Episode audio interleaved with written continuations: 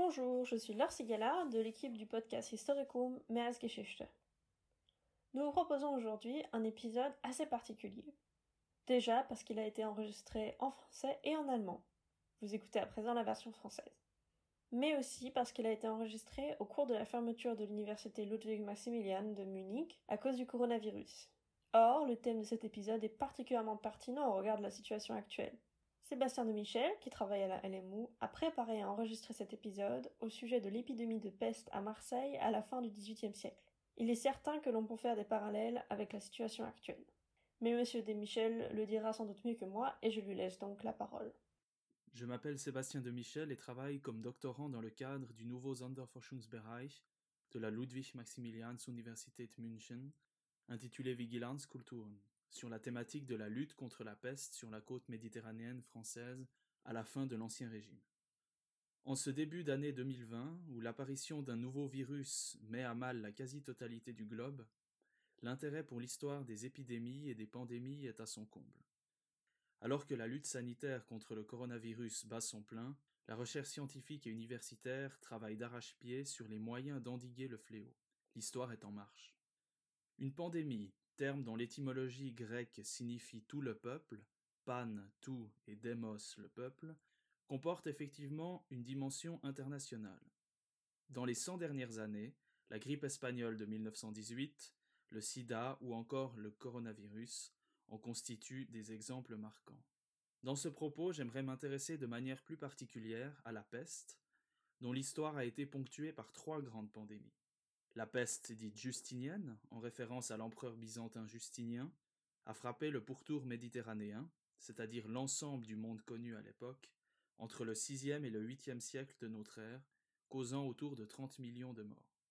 La deuxième pandémie est la célèbre peste noire du Moyen Âge, qui a tué entre 25 et 40 millions de personnes au milieu du XIVe siècle.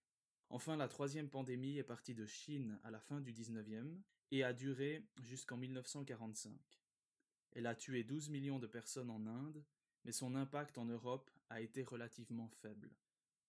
La peste noire du XIVe siècle inaugure une période de près de 400 ans où la présence de la peste en Europe sera pratiquement constante. Entre 1347 et 1536, des poussées de peste ont lieu en moyenne tous les 11-12 ans, puis entre 1536 et 1670 tous les 15 ans. La peste est alors dite endémique. Elle demeure à bas bruit dans la population, frappant de temps en temps, jusqu'à ce qu'une résurgence entraîne une épidémie. Après 1670, la peste disparaît pendant 50 ans, avant de ressurgir brusquement et de façon inattendue à Marseille, puis dans le reste de la Provence, entre 1720 et 1722. On considère cette épidémie comme la dernière épidémie de peste d'importance que l'Europe ait connue. La première étude historique sur la peste de Provence remonte à 1911 avec l'œuvre de Paul Gaffarel et du marquis de Duranty intitulée La peste de 1720 à Marseille et en France d'après des documents inédits. Mais il faut attendre la deuxième moitié du XXe siècle pour voir se développer la recherche sur la thématique. En 1968 paraît le désormais classique Marseille ville morte, la peste de 1720, signé Carrière, Courdurier et Rebuffat, qui a fait l'objet de plusieurs rééditions. En 1975-1976, le monumental ouvrage de Jean-Noël Biraben, deux tomes et près de mille pages, intitulé Les hommes et la peste en France et dans les pays européens et méditerranéens, analyse de manière détaillée les implications statistiques et démographiques de la peste de Provence.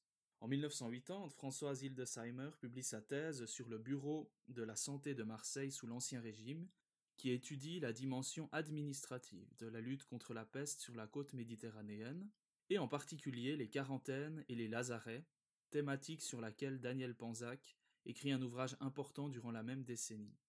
Depuis le milieu des années 1990, les chercheurs les plus en vue sont Gilbert Buty et Régis Bertrand, avec pour le premier une optique micro-historique. La peste dans la bourgade de Lavalette fait l'objet d'une monographie et de deux articles, et pour le second des travaux sur la mort et ses narrations en Provence. Comment la peste est-elle parvenue en Provence? Pour les historiens, la vraie cause est l'arrivée à Marseille du navire le Grand Saint-Antoine le 25 mai 1720 en provenance de Syrie. Malgré huit décès à bord pendant son trajet, sept matelots et le chirurgien de bord, le capitaine Château a reçu l'autorisation de débarquer sa cargaison dans le lazaret de Marseille. Il s'agit là d'un non-respect des normes sanitaires imposant aux navires dont l'équipage a été touché par des morts suspectes de faire quarantaine sur l'île de Jarre, plus éloignée du port. La peste se déclare alors dans le lazaret, puis se répand dans Marseille, probablement par l'intermédiaire des puces qui se trouvent dans les vêtements. Après une phase de déni, les autorités doivent finalement mettre Marseille en quarantaine. Mais c'est trop tard. En août-septembre 1720, la peste tue près de 1000 personnes par jour à Marseille. Parallèlement, elle se répand dans le reste de la Provence.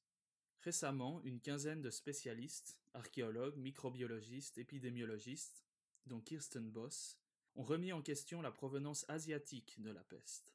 Se basant sur un séquençage de l'ADN du bacille de la peste trouvé dans les dents de cinq individus morts durant la peste de Marseille, leur étude suggère un foyer de peste actif en Europe depuis la peste noire du Moyen Âge.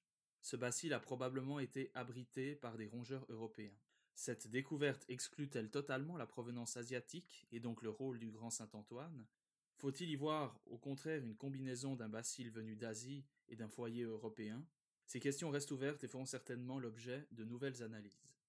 Nous vivons actuellement une période de confinement sur laquelle des premiers bilans commencent à être dressés. En Provence, il y a 300 ans, les habitants ont également connu une forme de confinement. En août 1720, les villes de Provence se ferment et des gardes en contrôlent les entrées et les sorties. Il faut se munir de billets de santé pour pouvoir circuler. Des cordons sanitaires isolent des villes et des régions.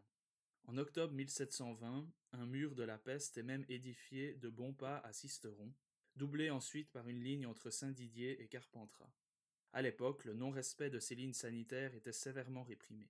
Les gardes avaient l'autorisation de tirer à vue sur quiconque tentait de les franchir. Les peines pécuniaires, en usage aujourd'hui, sont bien plus clémentes. Nous souhaitons remercier Sébastien de Michel pour cette contribution à notre podcast, qui a été, captivante. Mais merci à vous aussi de nous avoir écoutés. Si vous avez des remarques ou des commentaires à nous faire passer, vous pouvez toujours les adresser à l'adresse email qui figure dans la description de cet épisode. Merci et au revoir.